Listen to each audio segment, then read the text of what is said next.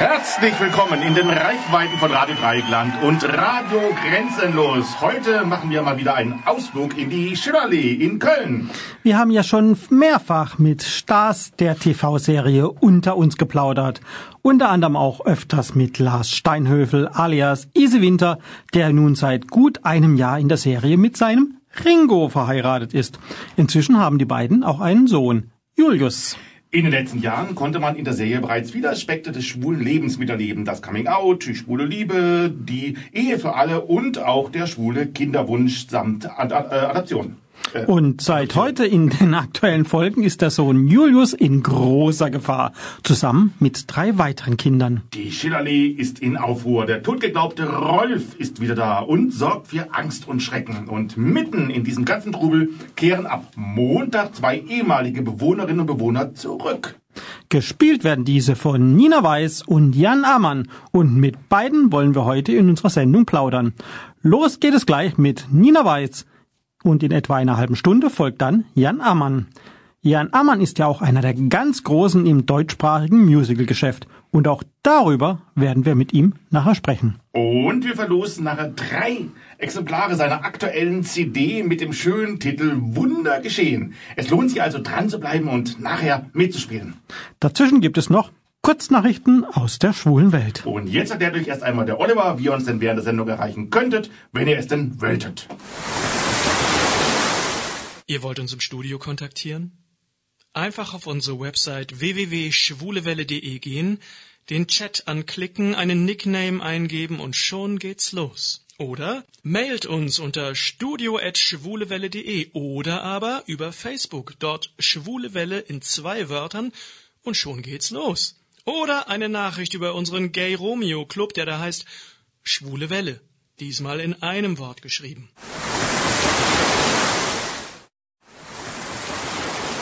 Hallo ihr Lieben, hier ist Lars Steinhöfer, ich spiele den Easy bei Unter uns und ihr hört die Schule Welle auf Radio Dreieckland. Am kommenden Montag ist es soweit und es gibt bei Unter uns neue Bewohner, die aber gar nicht so neu in dem Sinne sind. Die Figuren gab es bereits in den ersten Jahren der Serie und nun kehren sie nach 23 Jahren zurück in die Schillerallee. Eine von den neuen ist die Schauspielerin Nina Weiß, die die Rolle der Corinna Weigel geborene Bach übernimmt. In Gießen geboren, besuchte sie die Schauspielschule in Mainz und war danach bis 2008 vor allem auf vielen sehr angesehenen Bühnen zu erleben. Darunter zählt das Staatstheater Mainz, das Theater Aachen und das Theater Bonn.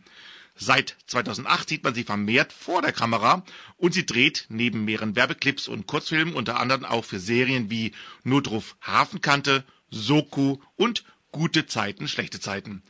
Ein sehr berührender Kurzfilm, wie, ich fand, den man zum Beispiel noch auf YouTube ansehen kann und der viele renommierte Preise gewann, ist Eleven Years von 2014-15. Und nun also zieht sie gleich mit einer ganzen Familie in die Schillerallee. Wir sind gespannt und daher freue ich mich nun, Sie persönlich am Telefon begrüßen zu dürfen. Herzlich willkommen bei der Schwulenwelle aus Freiburg, Nina Weiß. Hallo, hallo, ich freue mich auch sehr. Ja, Nina, äh, für die Fans steigst du ja erst am Montag in die Serie ein, aber du drehst ja schon länger. Wann ging es denn für dich los? Genau, am äh, 4. Dezember war der erste Drehtag. Hm, also schon eine Weile eigentlich dabei. Ja, ja. Für Schauspielerinnen und Schauspieler beziehungsweise für alle Kulturschaffenden etc. ist ja derzeit eine sehr, sehr schwierige Zeit. Wie bist du denn bisher mhm. durch die Corona-Epidemie gekommen? Also ähm, so letztes Jahr, also 2020, war sehr zwiegespalten, muss ich sagen. Ich hatte einerseits äh, tolle Castings, wo aber die äh, Serien, um die es ging, dann letztendlich doch aufgeschoben wurden oder in der Schublade verschwunden sind. Ich weiß nicht, ob das pandemiebedingt war, bestimmt, dass da irgendwas aufgeschoben wurde. Ansonsten hatte ich zwei tolle Werbejobs die retten einen dann doch finanziell immer über eine gewisse Zeit. Aber ich habe auch einen Nebenjob mir organisiert und dann bin ich als Fahrradkurier gefahren durch Berlin. Mhm. Ja. Ja, du hast ja generell davor schon sehr viel gemacht, sei es auf der Bühne oder im TV oder auch im Kino. Wann hast du eigentlich generell mhm. bemerkt, dass das Schauspiel das Richtige für dich ist? Klassisch auf der Schule, in der Theatergruppe? Ähm, ich habe ein bisschen Theatergruppe tatsächlich, da habe ich ein bisschen mitgespielt, eher so in der Grundschule. Aber dadurch, dass mein äh, Vater Opernsänger war oder ähm, ja als Gast noch ist, ähm, bin ich eigentlich mit der Bühne groß geworden. Also ob jetzt hinter der Bühne immer äh, da die ganzen Opern mit angeguckt habe und äh, irgendwann mit 13 oder 14, als ich mir dann den ersten Job gesucht habe, bin ich in die Statisserie gekommen mhm. und äh, habe dann gemerkt, so das ist macht mir viel mehr Spaß als in der Schule zu sitzen und ähm, da war das eigentlich schon klar, wohin die Reise geht und tatsächlich, ob es der richtige Beruf ist. Ich glaube, die Frage habe ich mir dann über Jahre immer mal wieder mhm. gestellt. Also man hadert dann doch immer irgendwie, ähm, aber im Großen und Ganzen konnte ich mir auch nichts anderes vorstellen. Ja. Mhm. Nach deiner Schauspielschule warst du ja bis 2008 zunächst verstärkt am Theater zu sehen, seit 2008 mhm. dann mehr vor der Kamera. War das eine bewusste Entscheidung, einen anderen Schwerpunkt zu setzen? Ja, absolut bewusst. Also für mich war damals nach der Schauspielschule hatte ich immer das Ziel, äh, auf die Bühne zu gehen. Und äh, als ich das dann so erlebt habe, habe ich gemerkt, ach nee, das, das ist noch nicht da, wo ich hin will. Da, da fehlt noch irgendwas. Aber ich habe mir dann auch erstmal eine längere Pause genommen, weil ich dann eine Familie gegründet habe. Ich habe Kinder bekommen. Mhm. Dann sind wir umgezogen von, also ich habe damals noch in Köln gewohnt. Mhm. Und dann sind wir nach Berlin gezogen. Und ja, das war schon eine mehrjährige Pause, die ich mir bewusst genommen habe. Einfach um, ja, ich glaube so zu gucken, wo stehe ich, wer bin ich und wo will ich hin. Ja. Mhm. Da du jetzt ja mehr vor der Kamera stehst, vermisst du trotzdem das Theater? Würdest du gerne wieder auch zurückgehen? Im Moment bin ich sehr happy da, wo ich bin. Mhm. Äh, es ist immer so, wenn ich, es gibt so einen bestimmten Geruch hinter der Bühne. Das ist sowas, ich weiß nicht, es riecht so nach Holz und ich, also es hat so was ganz Eigenes. Mhm. Und immer wenn mir der Geruch in die Nase kommt, dann merke ich so einen kleinen Stich und denke so, ach Mensch, war schon irgendwie auch toll. Vielleicht komme ich mal wieder zurück im Moment äh, habe ich nicht den Plan, aber ich würde es auch nicht komplett ausschließen. Wenn du, da du ja beides kennst, ein bisschen vergleichen würdest, was sind denn für dich so die Vorteile des Theaters und was eher die Vorteile des Films und des TVs? Also am Theater hat man meistens sechs Wochen Zeit, um ein Stück oder eine Figur zu ähm, gestalten, zu kreieren. Das ist dann so ein gemeinsamer Prozess, durch den man geht. Und man hat natürlich auch viel Möglichkeiten, dann während dieser sechs Wochen auch mal zu scheitern oder zu merken, so, oh, also da, wo ich jetzt mit der Figur hin will, da, das ist eine Einbahnstraße, dann dreht man wieder um und geht in eine andere Richtung. Ähm, beim, also vor der Kamera ist es meistens so, dass man die Vorbereitung doch eher mit sich ausmacht und dann das Endprodukt dann vor der Kamera zeigt. Und ähm, manchmal gibt es einen Probenprozess, äh, jetzt bei der Daily ist das eher nicht so. Mhm. Da wird äh, ein Durchlauf geprobt und dann war's das. Und ähm, also dieses, man kann zwar auch schon ausprobieren, das ist das Gute an der Daily, dass ähm, dass man einfach über diesen langen Zeitraum die Figur sich entwickeln kann. Und das ist, äh, auch wenn bestimmte Sachen einem persönlich vielleicht nicht stimmig erscheinen, sich dann im Großen und Ganzen, dass die gar nicht ins Gewicht fallen. Also bei der Bühne ist es so, wenn die Vorstellung läuft, dann läuft die. Da kann man nicht sagen, so stopp, ich habe mich gerade hier versprochen oder was macht denn der Kollege da? Der sollte doch eigentlich dastehen. Dann äh, fährt man da durch und ähm, genau, und das ist, das ist eine, kann im besten Fall eine rasante Fahrt sein. Und ähm, vor der Kamera ist es eher so kleinere Momente, die aufgezeichnet werden, die dann aber auch in dem Moment stimmen müssen. Also mhm da muss man sich das dann selber zusammenbauen. Ja, du bist jetzt schon ja ziemlich lange im Geschäft. Gab es eigentlich bis jetzt ähm, vor uns besondere Lieblingsproduktionen, die du gemacht hast? Und wenn ja, welche und warum? Mm, also tatsächlich, ich habe jetzt so keine Lieblingsproduktion. Ich mache das immer ganz abhängig von äh, der Atmosphäre oder welchen Leuten man begegnet. Und äh, da muss ich ganz ehrlich sagen, habe ich im Laufe der Jahre so viele tolle Menschen getroffen. Manche begleiten mich heute noch als, als Freunde. Also es ist ganz egal, ich, also ob das jetzt äh, eine Studentenproduktion ist oder eine professionelle Produktion fürs Fernsehen. Da, das ist, mache ich immer abhängig von den Menschen, die mhm. mir begegnen. Ja, mhm. so. Du warst ja auch schon mal ganz kurz in einer täglichen Serie bei GZSZ mhm. und du warst, glaube ich, mhm. die Kaffee-Expertin Sabine Krohn und hattest ein Auge auf Tuner geworfen. Hast genau. du daran noch Erinnerungen noch an die, an die Serie und die Dreharbeiten? Ja, klar. Also das ist ja noch nicht so lange her, aber ähm, das waren, glaube ich, drei, in drei Folgen bin ich aufgetaucht. Das Ganze wurde aber an einem Drehtag gedreht. Mhm. Und äh, das war ein schöner Tag. Es war sehr entspannt und äh, sehr nette Leute. Und ja, also meine Erinnerung ist da eigentlich sehr positiv. Mhm. Hast du damals dir schon so vorstellen können, auch längerfristig in einer täglichen Serie mitspielen zu können?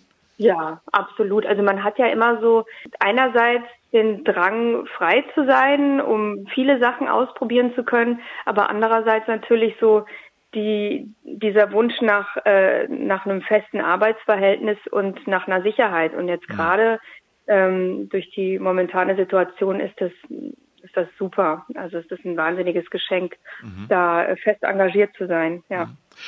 Ja, und jetzt bist du ja bei unter uns, da reden wir jetzt gleich drüber. Vorher machen wir eine ganz kurze Musikpause. Mhm. Du hast dir ja was gewünscht, und zwar das ja. Lied Wann strahlst du? Warum diesen Song und ähm, magst du was dazu sagen? Ähm, ja, ich habe, also ich finde den Text einfach so schön und so einfach, weil manchmal, also jetzt gerade irgendwie, ähm, man ist oft so verkopft oder macht sich selber Probleme, wo vielleicht gar keine sind und äh, ich finde die Idee davon, dass man einfach sich wieder begeistern kann für kleine Sachen, ganz toll. Also das mhm. macht das Leben einfach schön und äh, und entspannt, ja. Mhm.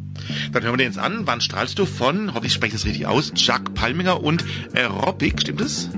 Genau, ja. ja. Alles klar, dann hören wir jetzt, wann strahlst du? Wir sprechen weiterhin mit der Schauspielerin Nina Weiß, die ab dem kommenden Montag als Corinna Weigel bei Unter uns zu sehen sein wird. Ja, Nina, am kommenden Montag also ist es soweit und ähm, du tauchst ja auf zusammen mit deinem Serienehemann Chris Weigel alias Jan Amann. Du bist aber real schon länger am Set. Wie gefällt denn die Arbeit an einer täglichen Serie? Mir gefällt es sehr gut. Also ähm, hat auch wieder sehr viel mit den Leuten zu tun, die wirklich äh, eine gute Art Arbeitsatmosphäre schaffen und es macht Spaß. Es ist wirklich äh, so von wegen, ähm, am Anfang hieß es so, oh je, wie kommst du denn mit dem hohen Drehpensum klar? Und ähm, dass man irgendwie in, in so einer Art ähm, Fließbandarbeit ist. Mhm. Tatsächlich muss ich aber sagen, das Gefühl äh, taucht weniger auf, als ich dachte, so dass es Fließband ist, weil man hat trotzdem Möglichkeiten zu sagen, auch ich möchte das nochmal so machen oder ähm, also der Spaß steht auf jeden Fall auch im Vordergrund und das finde ich persönlich auch immer wichtig, mhm. wenn sich Leute nicht allzu ernst nehmen. Klar muss man ein gutes Endprodukt äh, schaffen, aber ich finde, man sollte auch gucken, dass der Spaß nicht zu kurz kommt. Mhm. Eure Dreharbeiten werden ja auch von Corona beschadet. Wie ist es für ja. dich als Schauspielerin, dass du dich mit dem körperlichen ja sehr zurückhalten musst? Selbst eine ja. einfache Umarmung schon reicht, äh, ist ja schon kompliziert umzusetzen, oder? Ja. ja, das ist tatsächlich schwierig und äh, ich glaube, man wird sich auch nicht dran gewöhnen. Das ist eine ganz, das ist eine blöde Situation und da lässt sich auch irgendwie nichts schönreden. Klar bin ich dankbar, dass ich trotzdem drehen darf, mhm. aber das fehlt einfach. Also es sind so kleine Momente, so den Impuls, den man hat, vielleicht mal jemanden in den Arm zu nehmen oder auch nur an, an die Schulter zu fassen oder so, das geht halt alles nicht. Und jetzt ist es ja so, wir sind neu ans Set gekommen und äh, wurden sofort etabliert als Mann und Frau und mit Kindern. Ähm, aber wir hatten uns ja vorher noch nie getroffen und man durfte sich ja auch gar nicht vorher mal in den Arm nehmen oder so, dass man, dass man mhm. sich spürt. Ähm, und da bleibt viel in der Behauptung und ähm, ja, gerade so Szenen mit persönlicheren Gesprächen dann auf die Distanz, das ist komisch und das, das ist einfach ein, ein komisches Gefühl, was da zurückbleibt. Aber trotzdem ähm, finde ich das toll, dass, dass das gelöst wird durch Tests und Masken und äh, wenn denn mal wirklich eine körperliche Szene kommt, dann haben die ja auch eine Lösung, dass man im Gegenschnitt die Maske nicht sieht und so weiter. Mhm. Also ja, irgendwie geht. Ja, wir dürfen ja nicht viel verraten über die kommenden Folgen. Es mhm. kommt ja jetzt erst, aber du übernimmst eine Rolle, die ja vor vielen Jahren mal Cecilia Kunz gespielt hat. Hat das für mhm. deine Arbeit aktuell irgendeine Relevanz? Denn deine Rolle war ja vor 23 Jahren äh, schon mal da, aber jetzt war sie mhm. ja auch ewig weg. Ja, ich glaube, das Gute ist ja wirklich, dass, dass ähm, die Rolle Corinna Weigel einfach so Corinna, lange weg genau. war. Aber ähm, diese lange Zeit ändert natürlich auch einen Menschen und ich glaube, das kommt äh, mir auch entgegen, weil ich habe mich da jetzt ganz unbedarft in, in die Rolle reinbegeben. Und es war mir auch wichtig, dass ich das zu meiner äh, Figur mache und da auch intuitiv bleibe. Also wenn ich jetzt irgendwie versucht hätte zu gucken, was vor, ich glaube, 23 Jahren war es ja, gewesen ist, ähm, da hätte ich mir ein Eigentor mitgeschossen. Mhm. So, und durch diese lange Zeit, da kann man dann auch einfach behaupten, Menschen verändern sich und äh, ohne da jetzt irgendwie jemanden vor den Kopf zu stoßen, da neu starten. Ja. Mhm. Du spielst ja fortan auch viel mit Jan Amann, deinem Ehemann, mhm. den wir ja auch noch sprechen werden nach einer Sendung. Ihn kannte man ja vorher verstärkt von großen Rollen in Musicals. Wie ist denn die Arbeit mit ihm speziell? Ja, ist natürlich ein Vollprofi und das ähm, mag ich sehr gerne. Also es ist vor allen Dingen ähm, haben wir, trotzdem wir uns ja vorher nie getroffen hatten, einen guten Draht zueinander. Und das finde ich super wichtig. Wir können sehr gut vor der Kamera. Es macht wirklich Spaß. Und ähm, ja, also man merkt einfach, dass er ein Vollprofi ist. Wären eigentlich Musicals auch für dich interessant? Musical, also vom Spaßfaktor her auf jeden Fall. Ähm, nur weiß ich nicht, ob das, äh, ja, ob das so Früchte tragen würde bei mir, ganz ehrlich. ich fühle mich dann doch eher sicherer, wenn ich nicht singen muss. Aber damals äh, auf der Bühne durfte ich auch schon mal so in, in ein, zwei Musicals mitspielen, was mir großen Spaß gemacht hat. Aber ich habe auch großen Respekt davor. Also das ist schon wirklich auch körperlich wahnsinnig anstrengend, ja. Kanntest du denn vor dem Dreh schon einige Kolleginnen und Kollegen, die jetzt mit dabei sind und kanntest du die Serie überhaupt vorher schon? Äh, klar kannte ich die Serie vorher schon. Persönlich kannte ich keiner von, keinen von den Schauspielern, aber äh, klar, also nach so einer langen Zeit, äh, wie die Serie schon ausgestrahlt wird, kennt man natürlich schon ein paar Leute, mhm. wenn auch nicht persönlich. Mhm. Ja, deine Rollenfigur ist ja da sie eine echte Weigel ist, sofort im Mittelpunkt der Serie und wie es oft heißt, wird sie automatisch eingeweigelt. Wie war es denn genau. real? Haben dich deine Kolleginnen und Kollegen gut aufgenommen? Sehr. Also muss ich sagen, natürlich, man, man wird da komplett ins kalte Wasser geworfen, aber das ist ziemlich gut so im Nachhinein, weil sonst hätte man sich wahrscheinlich einen Kopf gemacht, irgendwie, oh Gott, was wird? Und der erste Drehtag. Es war einfach so, wir kamen ans Set und äh, dann wurden wir erstmal mit Applaus empfangen, was ich total süß und nett finde. Das wird wohl bei jedem so gemacht, einfach äh, ein Willkommensgruß. So schön, dass ihr mhm. da seid.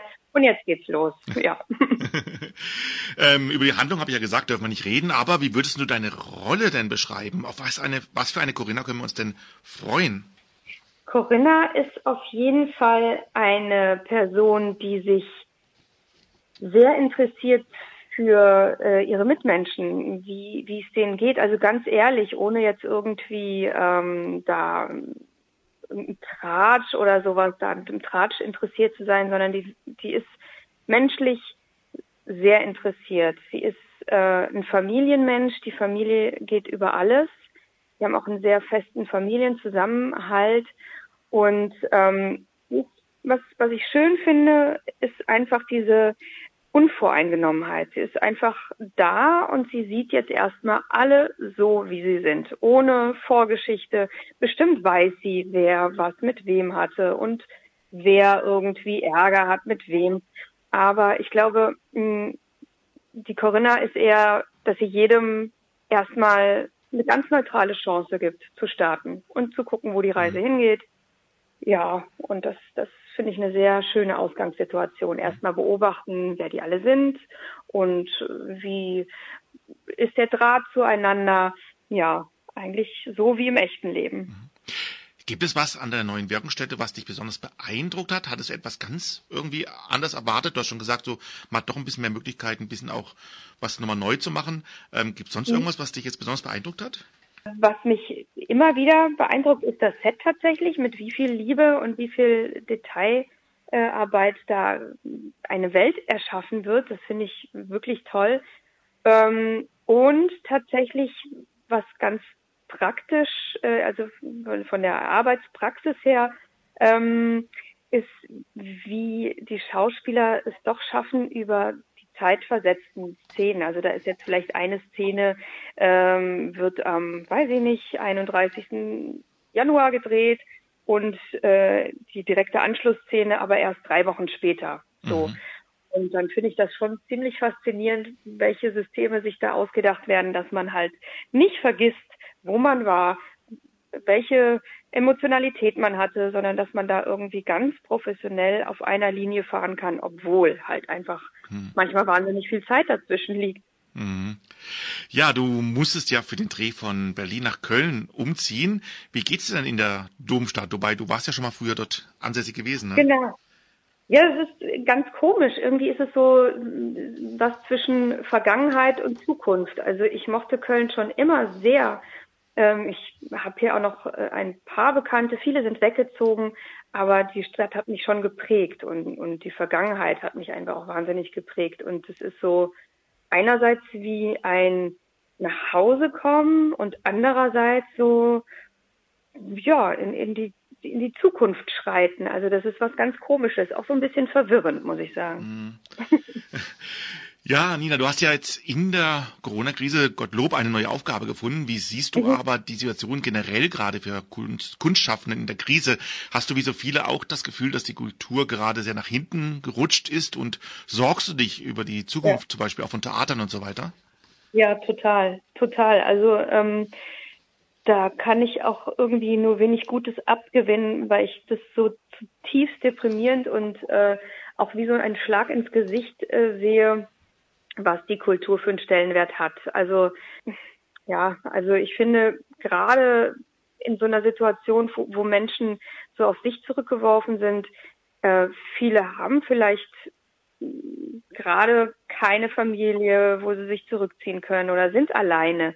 Und was da hilft, ist einfach, äh, sind, ja, ob es jetzt Serien sind, ob das das Museum ist, ob ähm, ob es das Theater ist, egal. Also das ist alle überall findet Kultur statt. Mhm. Die äh, hilft uns ja wahnsinnig viel auch. Jeder hat ja so seinen eigenen Draht zur Kultur. Und wie gesagt, wenn es nur die Netflix-Serie ist, das ist völlig egal. Aber oft sind's ist es die Kultur, die uns weiterhilft aus Krisen. Musik, Theater, was auch immer. Mhm. Und gerade das, dass das so totgelegt wird, ist unverzeihlich. Also das kann ich, kann ich nicht nachvollziehen. Und man weiß ja auch nicht, was noch kommt. Also selbst wenn jetzt Theater wieder aufmachen, heißt das noch lange nicht, dass das alles gesund vonstatten geht. Also da glaube ich, wird noch eine ganz große, ein ganz großer, ja, Fuchsschwanz hinterherkommen. Und ich hoffe nur, dass dass irgendwie, dass wir da die Kurve kriegen, dass nicht alles irgendwie auf der Strecke bleibt und ganz viele Theater zumachen mussten. Mhm. Ja, dem schließe ich mich an, auf jeden Fall. Ja, Nina, wir sind schon am Ende des Gesprächs. Wir sind gespannt jetzt auf oh. dich und auf Corinna bei unter uns und wünschen dir jetzt auf jeden Fall viel Erfolg für die Serie und natürlich überhaupt für deine Karriere, beruflich wie privat. Vielen Dank. Und wir erfüllen dir auch noch einen Musikwunsch zum Abschluss. Du hast dir noch einen äh, Song gewünscht, ähm, und zwar ja. Oh Lala von Goldfrapp. Ähm, warum genau. diesen Song? Ach, ich finde, das ist einfach, das, dieses Lied höre ich gerade äh, laut, wenn ich zu Hause bin und irgendwie aufräume oder irgendwas. Das macht einfach eine gute Stimmung, zumindest bei mir. Und gerade weil die Partys im Moment so sehr kurz kommen, glaube ich, können wir alle ein bisschen Partymusik vertragen. Genau, dann hören wir den jetzt noch zum Abschluss an. Denn das war Nina Weiß, die ab dem kommenden Montag in der RTL-Serie unter uns als Corinna Weigel zu sehen ist. Unter uns läuft montags bis freitags um 17.30 Uhr auf RTL und jederzeit bei TV Now. Hallo, ich bin Konstantin Lücke, ich bin Schauspieler. Ich spiele den Till Weigel in der RTL-Serie Unter uns und ihr hört die Schwule Welle auf Radio Dreieckland.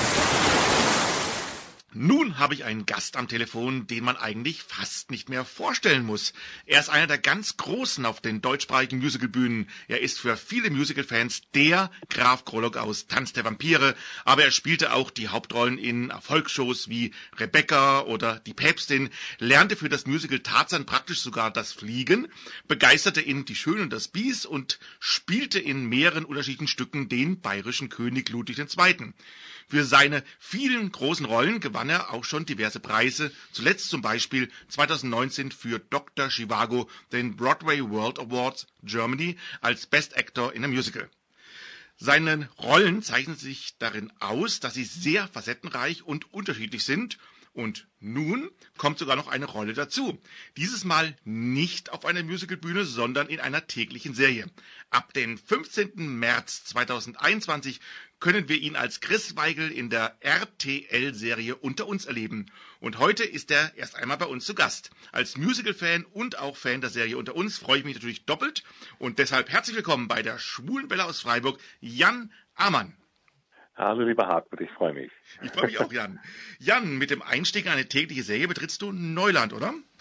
Absolut, absolutes Neuland und es war für mich äh, ein momentan noch ein Husarenritt. Jetzt ist es ja bald mhm. soweit, es kommt der erste Ausstrahlungstermin und ähm, ja, es ist unglaublich aufregend, was ich da alles erlebe, weil es halt eben, wie gesagt, Neuland ist und da ähm, ist man nicht so routiniert, wie man halt eben denkt und dementsprechend äh, bin ich da auch mit sehr viel Bedacht rangegangen, aber auch mit sehr viel Respekt und habe aber trotzdem eine Riesenfreude bei der Arbeit. Und ich habe das Gefühl, jeden Tag kann ich was Neues erleben und jeden Tag lerne ich mehr. Und ich komme gerade vor wie in der ersten Bank der Universität und ich kann dem Professor ordentlich zuhören und so viel wie möglich aufnehmen, damit ich das beim nächsten Mal besser mache.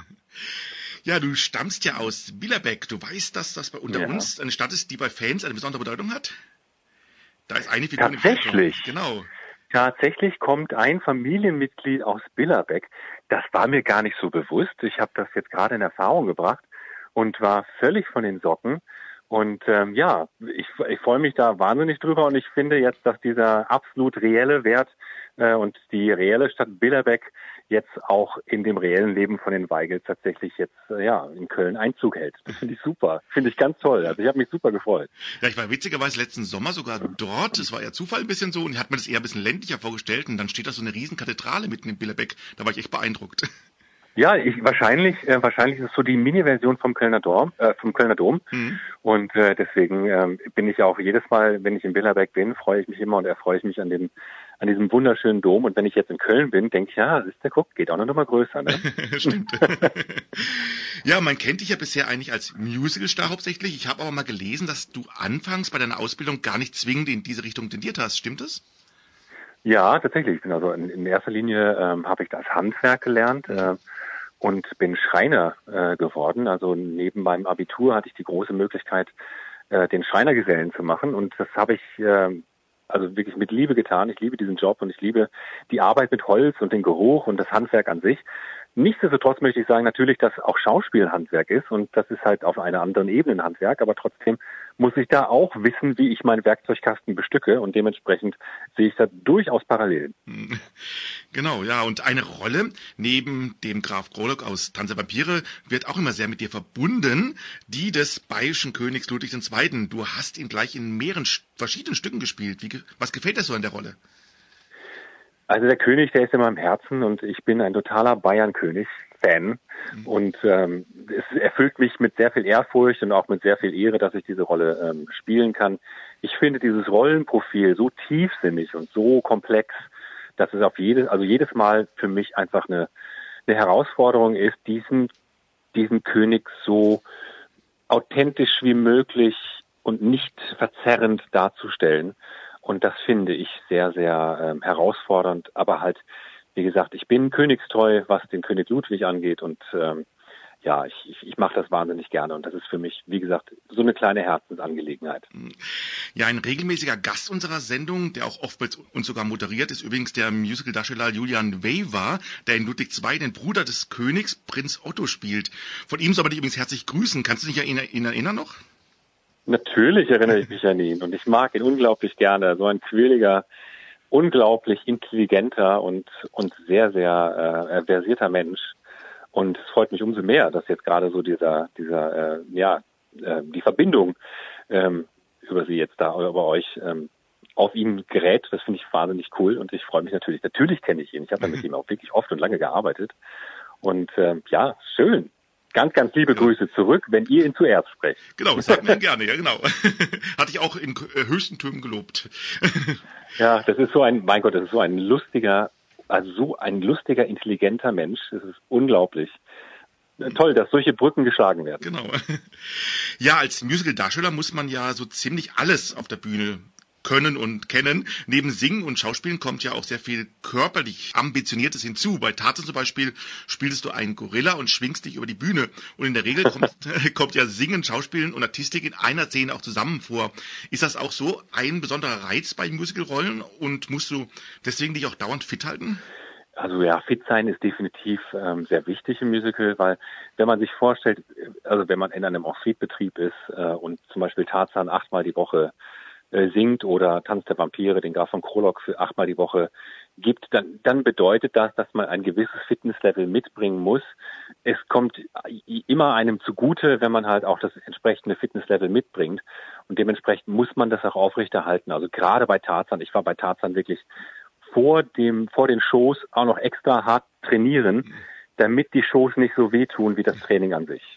Weil das ist einfach so ein Konditionieren und das tut uns allen gut und das ist äh, für uns Musicaldarsteller, glaube ich, auch wirklich unglaublich wichtig. Ja, mir sagte es schon, ja schon, viele Fans von dir ähm, verbinden dich auch sehr eben mit Tanz der Vampire, mit der Rolle des Graf Ja. Orlok. Was verbindest du mit dieser Rolle und was schätzt du an diesem Musical?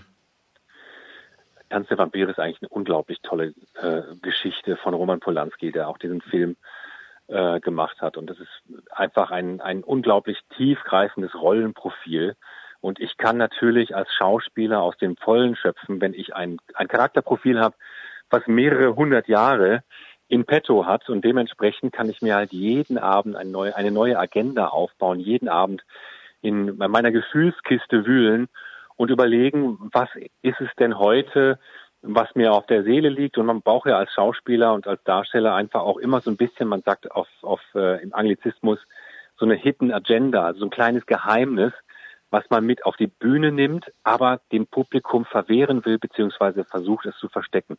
Und das macht den Schauspieler und den Darsteller und die Rolle dann einfach interessant. Und das ist natürlich beim Graf Krolok, ja, das ist ein Fass ohne Boden. Ne? Wenn man so viele hundert Jahre zur Verfügung hat, dann kann man sich einiges ausdenken.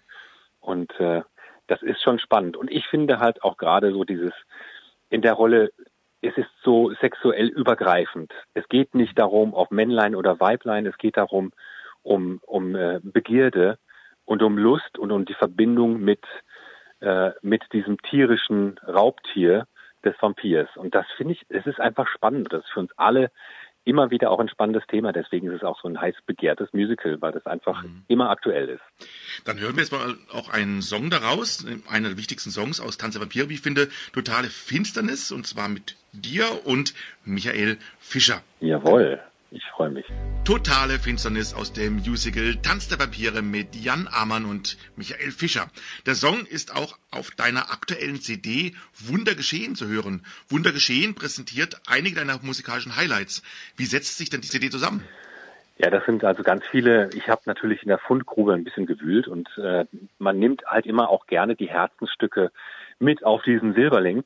Und äh, deswegen ist diese dieses kleine diese kleine Melange von Musik entstanden und ähm, es hat mir große Freude bereitet und Wundergeschehen ist einfach ein ich finde es ein sehr sehr stimmiges Album geworden, weil es halt auch sehr vielseitig ist. Halt wie gesagt auch dieser Bonustrack mit Michael Fischer dann äh, finde ich einfach besonders, dass ich das mit einem Mann singe, obwohl man es normalerweise mit einer Frau kennt. Und Michael Fischer hat eine so unglaublich krasse Stimme. Und wir haben uns alle gedacht, das muss, das muss einfach, wir müssen es aufnehmen. Das ist großartig. Und ich finde es toll. Ja, und das Schöne ist, du hast uns ja praktisch auch drei CDs mitgebracht. Wir dürfen nämlich drei CDs von Wundergeschehen verlosen. Das machen wir nach dem Interview. Deswegen merkt euch schon mal jetzt den Song Totale Finsternis und nachher gibt's eine Preisfrage dazu. Ja, Jan, du bist ja im deutschsprachigen Raum ein großer Star, kann man sagen. Würde es dich auch reizen, mal am Londoner West End oder am Broadway zu spielen? Auf jeden Fall. Also das, äh, der Broadway und das West End ist natürlich, ja, in, in unserer Sprache sagt man auch gerne so ein bisschen dieses, ja, ein Highlight einer Karriere oder auch ähm, immer ein Wunschtraum oder ein versteckter Wunschtraum von jedem, der Musical machen möchte.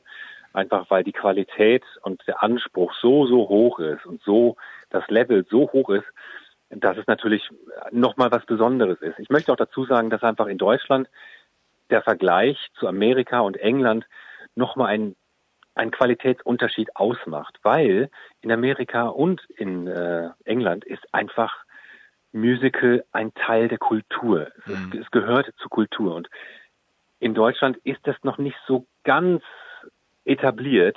Es ist halt kommerzielle Musik und äh, es nennt sich Musical, aber es hat einfach noch nicht wirklich diese kulturellen Wurzeln gefunden, die sie eigentlich haben braucht oder sollte. Und das ist wünschenswert und ich hoffe, dass das irgendwann mal passiert. Mhm.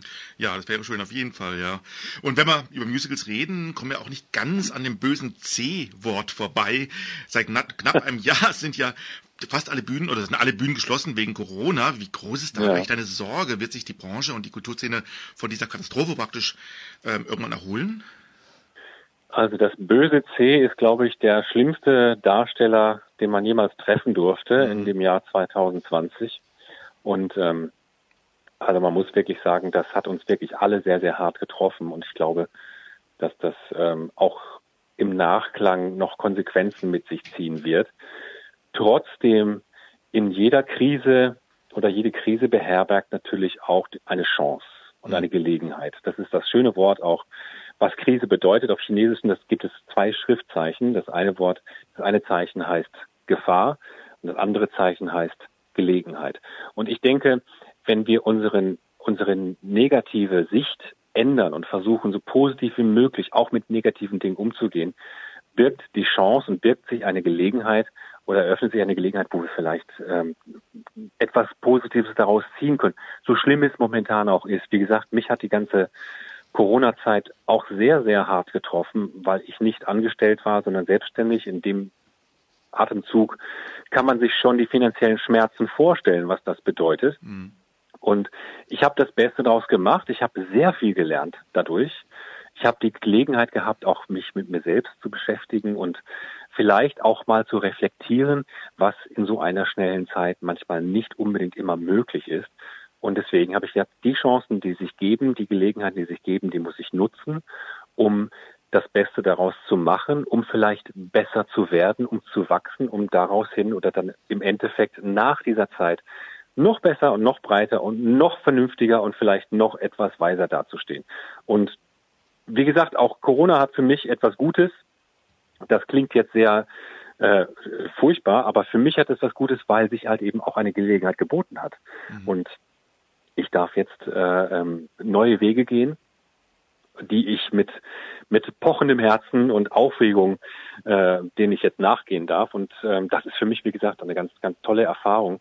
Und ich denke, dass ich davon unglaublich viel mitnehmen kann. Eine dieser Gelegenheit ist, äh, ist ja jetzt unter uns und am kommenden Montag sehen genau. die Zuschauerinnen und Zuschauer ja zum ersten Mal. Bei TV Now hat man dich sogar schon sehen können. Ja, wie kam es zu dem Engagement äh, von unter uns TV-Serien und sogar täglich? Ja, das ist ja für dich eigentlich ein Neuland im Fernsehen zumindest. Also für mich ist es wirklich absolutes Neuland und ähm, ja, umso spannender, umso aufregender. Wir hatten schon mal vor Jahren Kontakt gehabt und wir hatten schon mal ähm, eine, es gab eine Verbindung mit dem Casting-Team.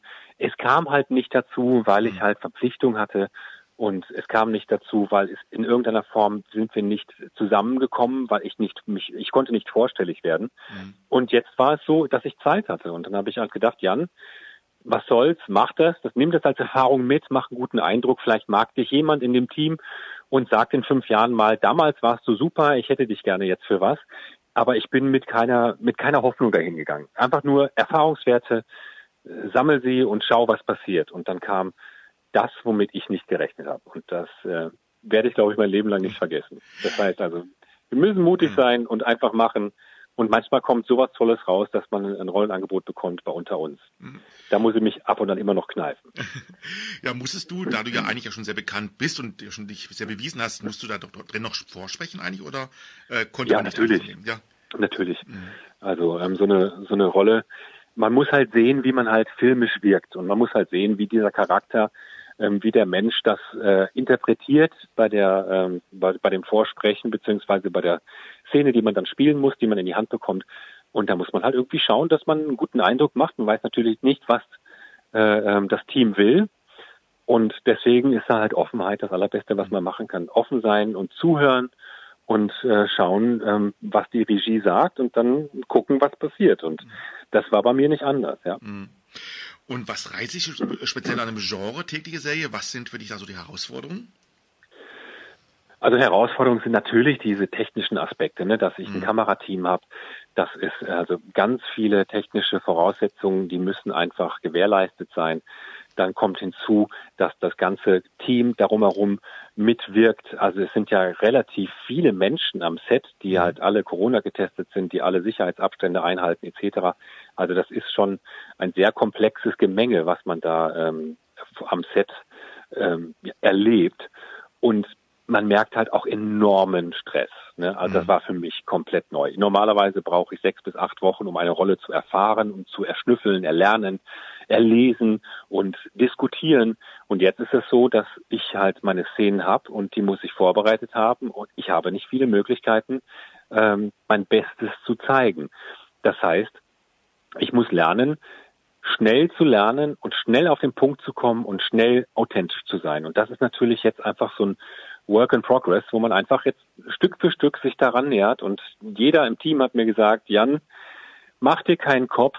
Die ersten Wochen, die ersten Monate ist das nackte Überleben. Dann willst du dich entspannen, dann wird alles besser, dann wirst du besser spielen können. Aber erstmal ist es pure Panik. Und sie haben recht. Mhm. Sie haben recht, es ist so. Es ist einfach, es ist einfach erstmal, man möchte sein Bestes zeigen. Das ist ja im Fernsehen. Das sind nicht 1500 Menschen, die im Publikum sitzen, die ich fühlen kann, sondern es sind ein paar, viele Tausende mehr, die ich nicht sehe. Mhm. Das heißt, ich habe keinen Abnehmer, kein Direktness und ich muss wirklich komplett auf das vertrauen, was ich da gerade mache. Und da ist die wirklich das, das Zauberwort weniger ist mehr. Mhm. Ja, und wie kommst du denn mit deinen neuen Kolleginnen und Kollegen denn vor und hinter den Kameras klar? Wir hatten ja schon einige Interviews mit Unter uns Stars und sie sprachen ja. von der sogenannten Unter uns Familie. Hast du sowas auch erfahren? Tatsächlich. Also ich war natürlich, äh, für mich war es ein Kulturschock, eben aus dem Grund, ich kam aus einem anderen Gewässer und äh, bin da jetzt wirklich einfach reingesprungen in das kalte Wasser und habe äh, also ganz viele andere Fische gesehen, mit denen ich da jetzt zusammen schwimme. Und es ist wirklich so, und das habe ich selten in meinem Leben so erlebt, dass man, dass, dass ich so ein freundliches, komplettes, kompetentes und ja, so eine richtige, so ein Familiengefühl bekommt. Das heißt, man, man achtet aufeinander, man hat sehr viel Respekt voreinander, man macht seine Arbeit, man versucht dem, seinem Partner zu helfen. Und das habe ich selten erlebt, muss ich ganz ehrlich sagen. Das ist so, so professionell, und so nett und so freundlich abläuft. Das ist wirklich, ähm, da habe ich höchsten Respekt vor. Aber es sind halt eben auch coole Kollegen. Das haben die sich wahrscheinlich nicht umsonst so ausgesucht. Ja, wir reden gleich auch weiter über unter uns und deine neue Rolle dort. Jetzt hören wir zwischendrin noch einen Song von dir und zwar aus deinem Soloprogramm Lampenfieber. Gib auf deine Seele acht. Das ist ein Song von Rainer Bielfeld. Ähm, was verbindet dich mit dem Song? Warum magst du ihn sehr gerne? Ich finde diesen Song unglaublich aktuell und das ist einer, deswegen mag ich, mag ich Musik gerne, die immer wieder, ähm, für, also zumindest für mich in dem Fall, das Herz trifft. Es gibt so viele, auch jetzt gerade in dieser Zeit, Momente, in denen wir auf uns Acht geben müssen.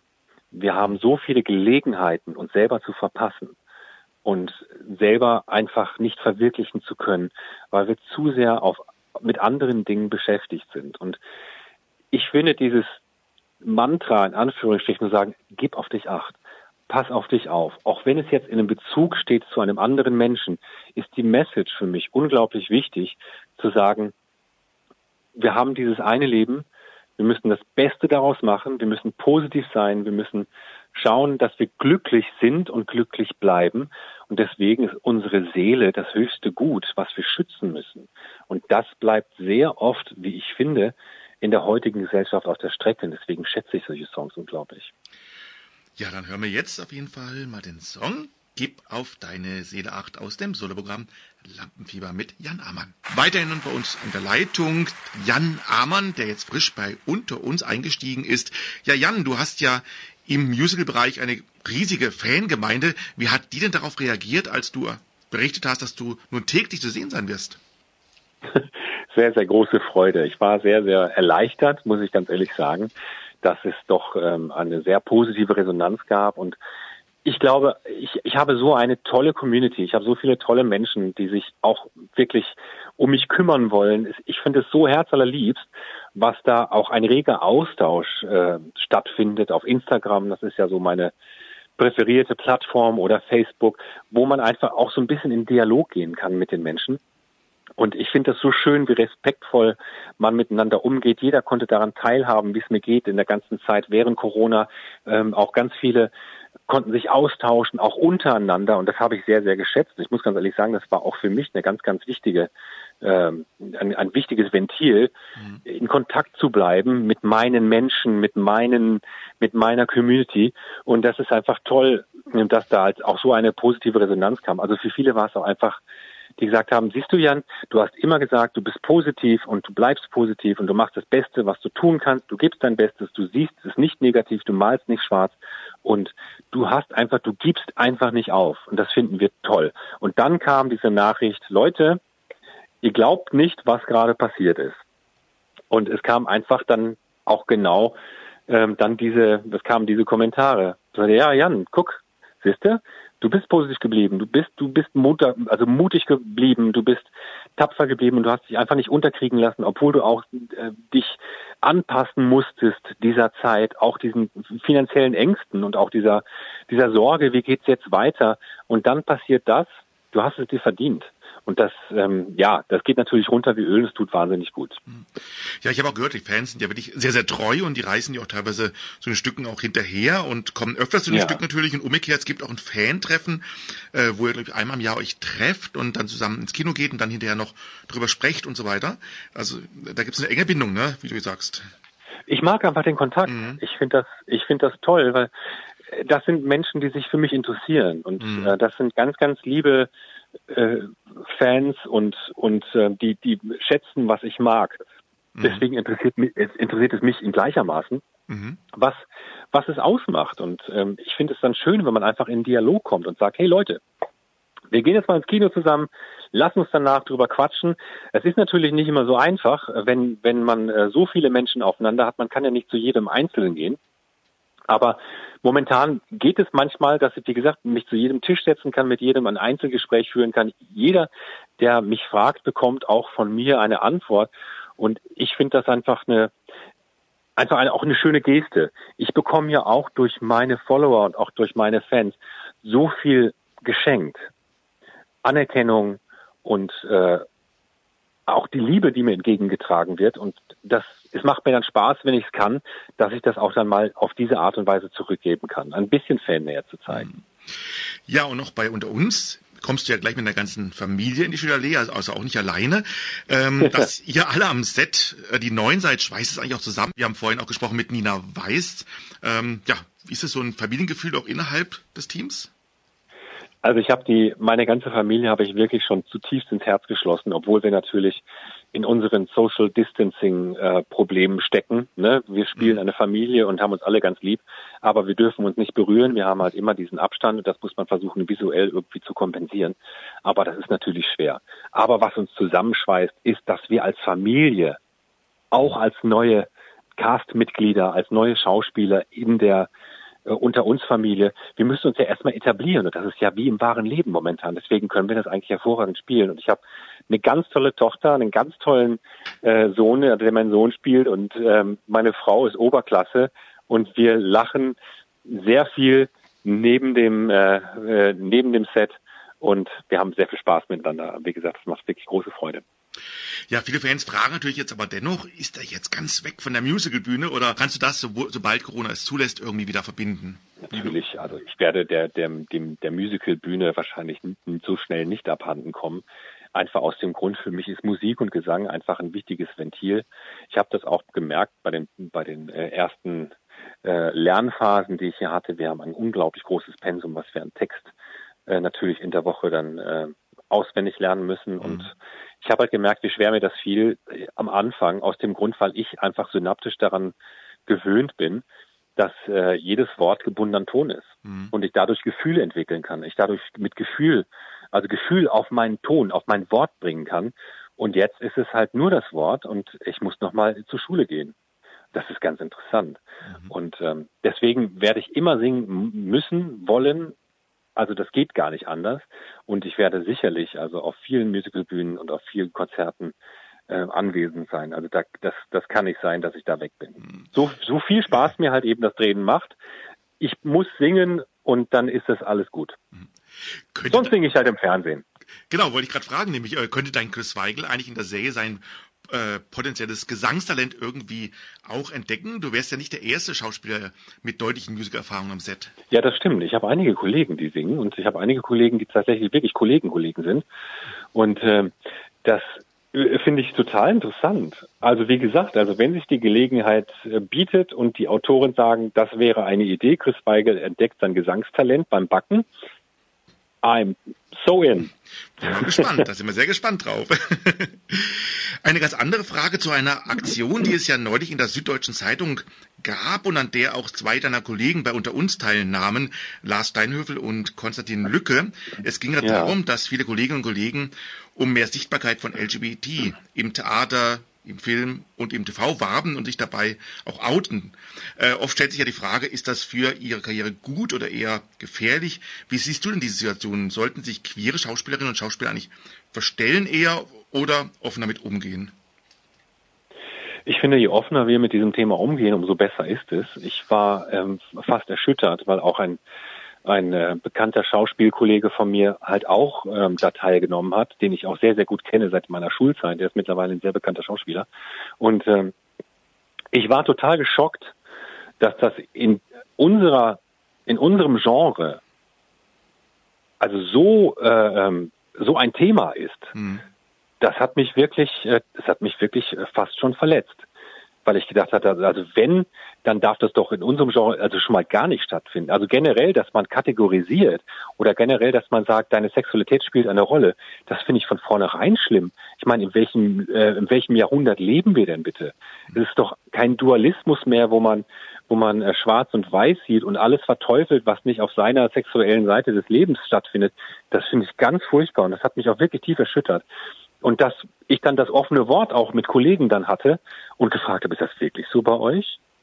Und dann wurde mir gesagt, ja, wir spielen Mörder, wir spielen Liebhaber, wir spielen heterosexuell, wir spielen homosexuell, wir spielen so viele Rollen, aber anerkannt ist es nicht. Und das hat mich verletzt, muss ich ganz ehrlich sagen. Mhm. Also das fand ich ganz schlimm. Und ich finde, dass das etwas ist, was ein absolutes No-Go ist 2021 und ähm, daran gilt es zu arbeiten und wenn es heißt, ähm, dass man laut werden muss und was sagen muss und äh, wirklich auch eine Stimme bekommt zu diesem Thema, dann ist das, dann muss das auch passieren. Wie gesagt, ich war überrascht, hätte ich nicht gedacht. Mhm. Ja, zurück zu dir nochmal. Eine Show hatte ja gerade noch vor der Corona-Krise eigentlich äh, Uraufführung, Welturführung. This is the greatest show. Wird denn diese ja, aufgenommen? Ja, ich äh, finde jetzt gerade kein äh, Brett aus Holz, ähm, wo ich jetzt dreimal draufklopfen kann. Ich glaube viermal. Aber okay, das ist super. Ich glaube natürlich, ich habe meine meine Verpflichtung, ich werde meine Verpflichtung auch weiter meiner Verpflichtung weiter nachgehen, ähm, The Greatest Show zu machen. Erstens A, weil das für mich ein kleines ein ja das das das Sahnehäubchen ist auf dem Kuchen. Mhm. Und ähm, ich habe mich da unglaublich drauf gefreut damals, als ich das gemacht habe. Und äh, ich habe mich in diese in dieses Rollenprofil auch gesanglich reingefuchst. Das hat ja durchaus Tücken. Und es hat mir so viel Freude bereitet, aber auch so viel Tränen abgerungen, weil ich wirklich mich so drauf fixiert habe, das so zu machen, so gut wie möglich zu machen, wie es mir halt eben möglich ist. Und als es dann dazu kam nach den Proben, dass wir unser erstes, unsere ersten Shows hatten, die ja dann abrupt abgebrochen worden sind, hat es mich natürlich echt geknickt, ne? weil das war für mich so, Mensch, das hätte großartig werden können, weil das mhm. war einfach eine große, große, große Nummer. Und ich bin umso glücklicher, dass äh, Semmelkonzerts dieses Programm weiterfährt und dass wir dann äh, in den nächsten, in der nächsten Zeit wieder auch davon hören werden und es wird stattfinden. Ich bin mir ganz sicher. Was für eine Show erwartet denn die Zuschauer bei The Greatest Show? Das ist halt die Adaption äh, vom The Greatest Showman. Mhm. Und äh, die Show heißt This is the Greatest Show. Und ähm, es beinhaltet wirklich auch diese, diese alle Farben der Musik, es beinhaltet alle Farben der Menschen und äh, die Vielfalt und in wie viel unterschiedlichen schönen Blüten wir halt äh, vorhanden sind. Und ich finde halt eben aus dem Grund halt auch eben This is the Greatest Show wunder wunderschön zu sehen, weil alles, was man zu sehen bekommt, sind so viele Facetten, so viele Farben, so viele Tabus, die keine sein sollten. Und das hat mir halt eben so großartig gefallen, weil es halt musikalisch anspruchsvoll ist. Und es hat halt von der Inhaltlichkeit einfach einen unglaublich schönen roten Faden. Und umso mehr freue ich mich, wenn ich dann meiner Pflicht in diesem Falle wieder nachkommen kann. Ja, aber so lange müssen die Leute gar nicht, so lange müssen da die Fans gar nicht warten, weil man kann dich vor auch musikalisch nochmal sehen. Und zwar am Kar-Samstag oder Ostersamstag, den 3. April, gibt es ja ein äh, Deluxe-Streaming-Konzert mit dir. Ähm, was genau ist denn das? Das ist ein bisschen Tausch mein Song, ne? Und äh, das heißt also, wir werden ähm, viele Songs singen und wir werden aber auch die Rollen tauschen. Das Mhm. heißt also, ich werde äh, Songs singen, aber werde auch durchaus mal die Perspektive einer Frau singen. Und ähm, was ich sowieso generell ganz gerne mag, ich finde es immer toll, wenn man einfach sagt, hey, den Song singe ich auch. Und ist doch völlig wurscht. Und äh, das wird stattfinden, allerdings unter hochkarätiger Besetzung. Und ähm, ich freue mich schon gewaltig auf meine lieben Kollegen. Also das wird ein kleines, schönes äh, Überraschungsbonbon. Genau, das heißt also Ladies äh, sing Gentlemen und Guys sing Dolls heißt das Ganze. Und ist Genau. am Kar-Samstag oder Ostersamstag, 3. April. Und da kann man sich Tickets, glaube ich, erwerben und kann es dann sich streamen. Absolut, das wird spannend. Alles Tolles. Theater, tolle Show. Alles klar. Und ähm, wir hören gleich zum Abschluss noch einen Song, ähm, und zwar aus This is the Greatest Show, und zwar äh, From Now On. Kannst du was zu dem Song erzählen? Ja, ähm, das war eines der herausforderndsten äh, musikalischen Leistungen, die man bringen kann in, in, meiner, in meinem Stimmfach, weil es unglaublich tief und unglaublich hoch ist und die Inhaltlichkeit aber so authentisch sein muss, dass man sich so ein bisschen schon fast vom Gesang entfernen muss. Denn ähm, es, es muss, es sind zum Teil gesprochene Wörter, es sind zum Teil gesingene Lines, aber halt der Inhalt von dem, was ich sage, ähm, ist halt sehr äh, intensiv. Und das heißt, ich, ich äh, von jetzt an gehe ich meinen Weg. Von jetzt an bin ich ehrlich. Ich bin ehrlich zu mir selbst, aber ich bin auch ehrlich zu, zu euch.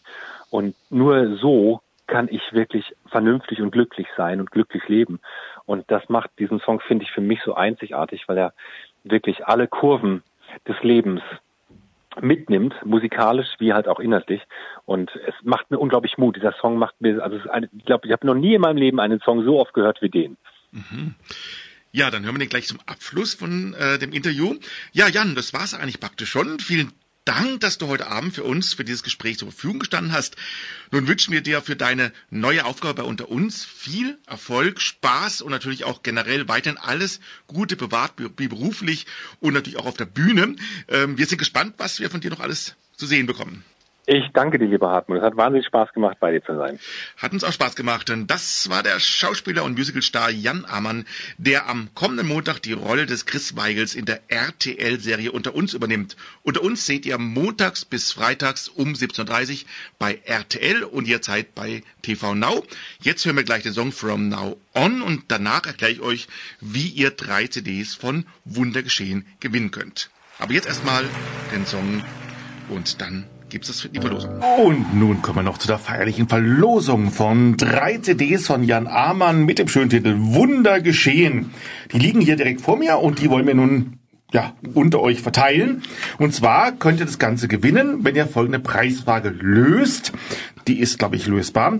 Und zwar, ähm, wir haben vorhin ein Lied gehört, das hieß Totale Finsternis. Und aus welchem Musical stammt der Song Totale Finsternis? Die Antwort schreibt uns bitte per E-Mail bis zum Sonntag, den 14. März 2021 bis Mitternacht äh, an Gewinnspiel@ schwulewelle.de, zusammengeschrieben Schwulewelle, Gewinnspiel at schwulewelle.de.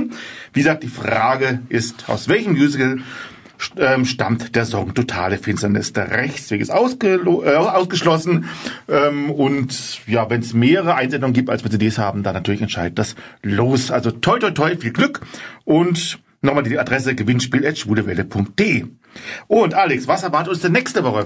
Ja, wir haben einen Experten und einen Jubilar und eine Königin Wow. und einen Vizepräsidenten. Ja, also Eins nach dem anderen. Hagen berichtet uns mit Götz zusammen von der Berlinale. Das ist unser Experte, der Hagen. Ähm, der Unter uns Fanclub wird volljährig und wir sprechen mit der Fanclubleitung. Und wir begrüßen die Sängerin und Drag Queen Marcella Rockefeller, die nächste Woche ihr erstes Album herausbringt. Und last but not least, wir sprechen mit Frank, dem Vizepräsidenten des ESC Fanclubs OGRE, über den diesjährigen Eurovision Song Contest in Rotterdam, was uns da erwartet, ob er überhaupt stattfindet. Ja, er findet statt, aber wie? Und wir sprechen über den deutschen Beitrag. Also ein bunt gemischtes Programm. Alles in einer Sendung, Alex. Alles in einer Sendung. In einer Sendung, ja, ja. Wahnsinn. Das hört sich spannend an. Also schalt nächste Woche wieder ein. Ich bin noch hier mit dir im Studio, wenn ich darf. Natürlich. Ja, und diese aktuelle Sendung, die ihr gerade gehört habt, die könnt ihr übrigens noch bis zum Vormittag des Fre nächsten Freitag, dem 19. März 2021 in der Mediathek von rdl.de nachhören und runterladen. Das war es auch schon wieder von uns für euch. Wir danken unseren beiden Gästen, Nina Weiß und Jan Amann. Vielen Dank. Ja, und wir hören uns wieder kommenden Donnerstag ab 19.30 Uhr. Gute Nacht da draußen, wo immer ihr seid. Passt gut auf euch und andere auf. Tschüss!